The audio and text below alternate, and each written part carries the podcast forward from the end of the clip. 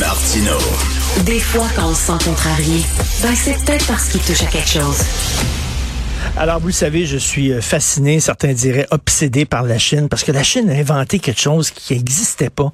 Un mélange de, un croisement de capitalisme et de communisme. On disait ces deux idéologies-là sont totalement irréconciliables, ça n'a pas de sens. Eh bien, la Chine a créé comme un genre d'ornithorynque. Hein? Vous savez, ce genre d'animal-là qui a un corps de castor et une tête de canard, puis tout ça, qui a vraiment une patente à gosse. Et ils ont comme inventé ce régime-là, et qui est à la fois communiste et, euh, et capitaliste et c'est étrange, fascinant et assez inquiétant. Euh, j'en ai déjà parlé de la Chine avec Loïc Tassé, que vous connaissez bien, M. Guy Saint-Jean, qui était ambassadeur en Chine. Et là, j'en parle avec M. Jean-Louis Roy, qui a été directeur du quotidien Le Devoir, qui a été délégué du Québec à Paris, qui a publié un roman d'anticipation politique qui s'intitule Shanghai 40, où il imagine qu'une femme deviendrait euh, en 2040 présidente de la Chine. Monsieur Roy est avec nous. Bonjour, Monsieur Jean-Louis Roy. Bonjour. Bonjour. Est-ce que vous partagez, je ne sais pas, un mélange de fascination et d'inquiétude vis-à-vis de la Chine? Bah, écoutez, certainement de fascination. C'est un bilan, mais euh, il n'y a, y a, plus, a plus moyen aujourd'hui de faire semblant que la Chine n'est pas la puissance qu'elle est devenue.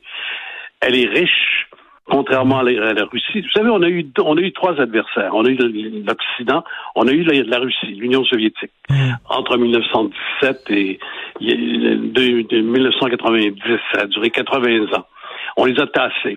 On a eu euh, entre 39-45 les fachos, les Allemands, les Italiens, les Japonais regroupés. On les a tassés aussi. Et mm. là, on a la Chine devant nous. La Chine, la différence euh, avec les deux premiers, elle est riche. Elle est très riche. Elle a une capacité d'investir euh, son, ses ressources financières dans le monde, y compris aux États-Unis. Elle finance une partie du déficit américain. C'est considérable. Deuxièmement, elle est avancée technologiquement et scientifiquement.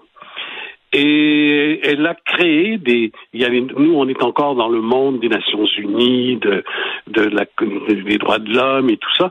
La Chine est en train de créer un univers parallèle d'organisations internationales, de grandes mmh. banques internationales de financement, la, la route de la soie.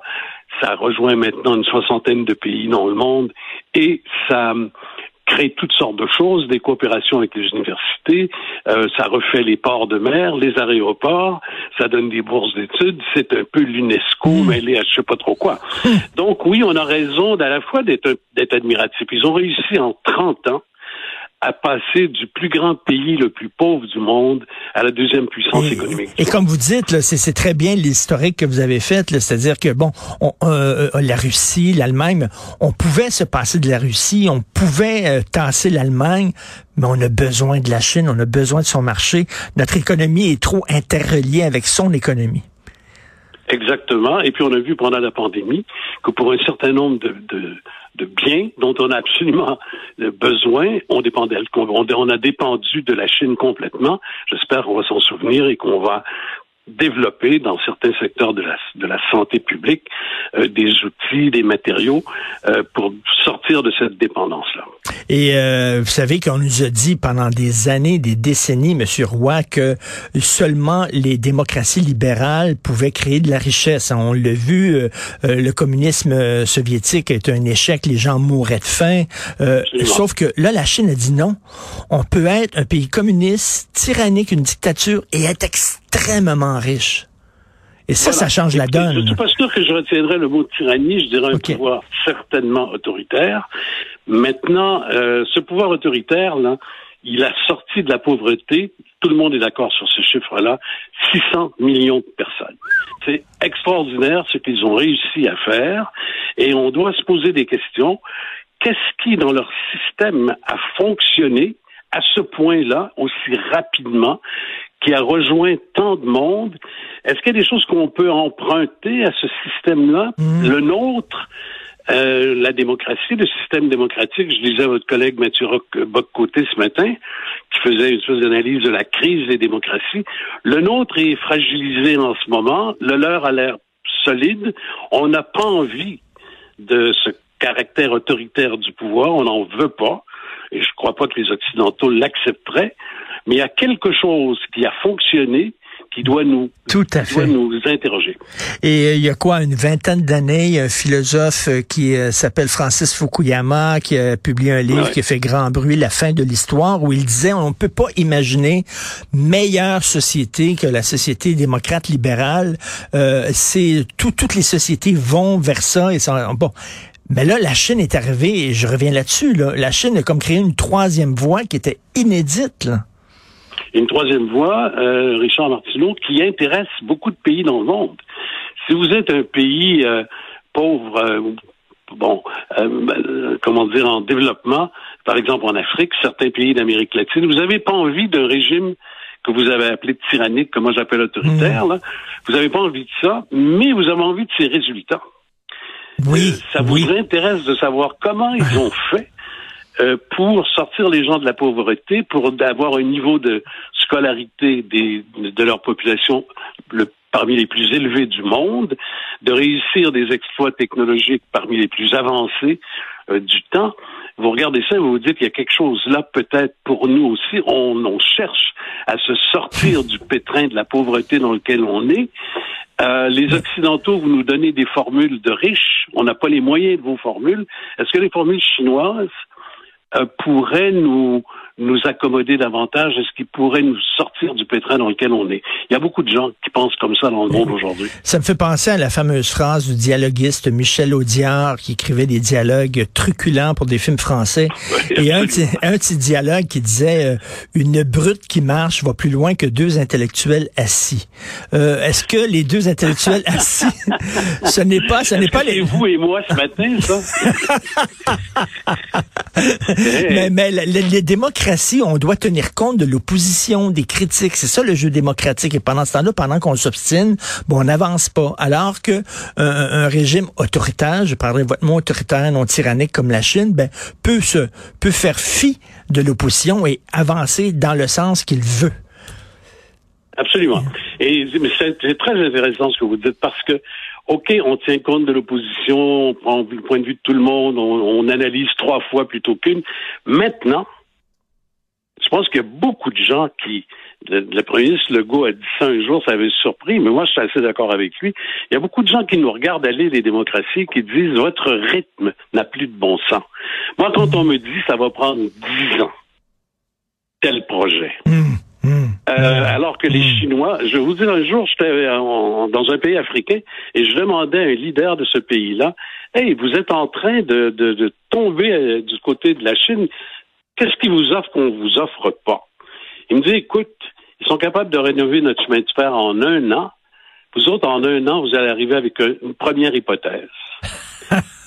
Et nous autres, on a besoin que le chemin de fer roule. Ça nous prend beaucoup de temps. Les démocraties, on est devenus là. Regardez les États-Unis. Le système américain actuellement n'arrive plus à décider quoi que ce soit, sinon au terme de bataille et infini. Et ça n'a rien à voir avec Trump. Trump Ouais, est au ouais. pouvoir. Et puis le pauvre président Biden, il y a, de la- il y a des problèmes à faire adopter, y compris par son monde. Les, les propositions qui lui semblent les plus justes pour le développement des États-Unis. On a un problème. On- il faut regarder. Je, moi, la, la- la montée de la Chine, je pense que la première des choses que ça doit nous inspirer, c'est regarder de façon critique notre façon de fonctionner et se dire qu'est-ce qui dans notre Ben façon oui. de fonctionner doit être revu. C'est, passionnant ce que vous dites. Je, je connais quelqu'un qui était allé en Chine. À un moment donné, il est allé dans un comme genre de, de petit village, une région. où Il n'y avait pas grand-chose, il n'y avait rien. Il est retourné là comme dix ans après. Il y avait un Manhattan. Littéralement, Voilà. qui est sorti de terre, là. Des Voilà. gratte-ciels moi, et tout. Moi, Richard, j'étais encore peu de temps le patron de, de, de BNQ, de la Grande Bibliothèque. Ben oui. J'étais responsable de Saint-Sulpice. Saint-Sulpice, là, ça fait dix ans que ça traîne. Ce qu'on doit savoir, c'est que le temps coûte cher. Le premier coût de la rénovation de Saint-Sulpice et le coût actuel de la rénovation de Saint-Sulpice, tu multiplies au moins par deux. Le fait de ne pas décider, de prendre tant de temps pour décider, ça coûte extraordinairement cher et à un moment donné, ça coûte si cher qu'on n'a plus les moyens de le faire. On a un problème, on a un très sérieux problème. Euh, on n'a pas envie de devenir la Chine, mais attention, euh, il faut euh, il faut regarder euh, qu'est-ce qui marche et le conserver. Et, qu'est-ce qui fait problème dans notre, dans notre système et le rénover? Et je conseille aux gens qui, comme nous, sont passionnés par la Chine, intéressés, inquiets de lire Shanghai 40. Et euh, est-ce que ça serait possible, selon vous, euh, je sais que c'est un peu de l'anticipation politique, mais est-ce que ça serait possible qu'une femme devienne présidente de la Chine? Écoute, si tu prends les dix premiers pays les plus importants en Asie, la Chine, la Corée, le Japon, la, Thaïlande, euh, les Philippines, etc. Presque partout. Il y a l'Inde, presque partout, dans les 25 dernières années, il y a eu une ou deux ou trois femmes qui ont été les vrais boss politiques, hmm. pas des postes de gouverneur général, mais des vrais, qui ont été premiers ministres, qui ont été présidents dans des pays où la présidence veut dire quelque chose. C'est vrai pour la Corée, c'est vrai pour les Philippines, c'est vrai pour l'Inde, où il y a eu Mme Gandhi quand même, euh, et une présidente indienne musulmane. C'est vrai pour euh, le, le, le, Sri Lanka. C'est vrai pour beaucoup. Hmm. Il y a eu beaucoup plus de. C'est vrai pour euh, l'Indonésie. C'est vrai pour le Myanmar, hein, la, la, la, la, fameuse dissidente qui est en prison en ce moment. Dans les pays asiatiques, être une femme au pouvoir, c'est moins exceptionnel qu'en Occident. Hmm. Alors, euh, pour la Chine, c'est un gros morceau quand même, parce qu'il n'y a pas beaucoup de femmes actuellement qui occupent des vraies fonctions au plus haut niveau. Mais moi, c'était c'était euh, une utopie. C'est un, ben, En 2040, en 20 ans, il s'en passe des choses. Voilà. Je me suis permis ça. Je crois que ça va arriver un jour ou l'autre euh, en Chine, comme je crois que si l'Occident, euh, si la négociation avec les Chinois, parce qu'on est entré dans ça, la vraie négociation dans le monde, c'est avec eux maintenant. Euh, si la négociation elle arrive nulle part, ils vont se battre pour euh, avoir les organisations internationales. Et dans Shanghai 2040, la fin du livre, c'est le déménagement des Nations Unies de New York à Shanghai. Ben oui, ben oui. c'est oh non non, c'est l'Occident qui perd de son pouvoir. On, est puis alors que tout ça, l'image que le siège des Nations Unies déménage de New York à Shanghai, je trouve que c'est une image extrêmement forte. Merci, Monsieur Jean-Louis Roy, c'était passionnant comme discussion. Merci beaucoup. Merci à vous. Plaisir. Au revoir. Auteur du livre Shanghai 40. Vous savez que Sophie euh, et moi, on a un balado. Euh, ça s'appelait avant euh, Devine qui vient souper. Là, c'est l'apéro piquant. On reçoit pour prendre l'apéro chez nous, un invité euh, qu'on cuisine un peu. Alors, le, dernier épisode est disponible dans la bibliothèque Balado de Cube Radio. C'est avec François Lambert. On écoute un extrait. Mon père boycotte encore Cadbury depuis 1976.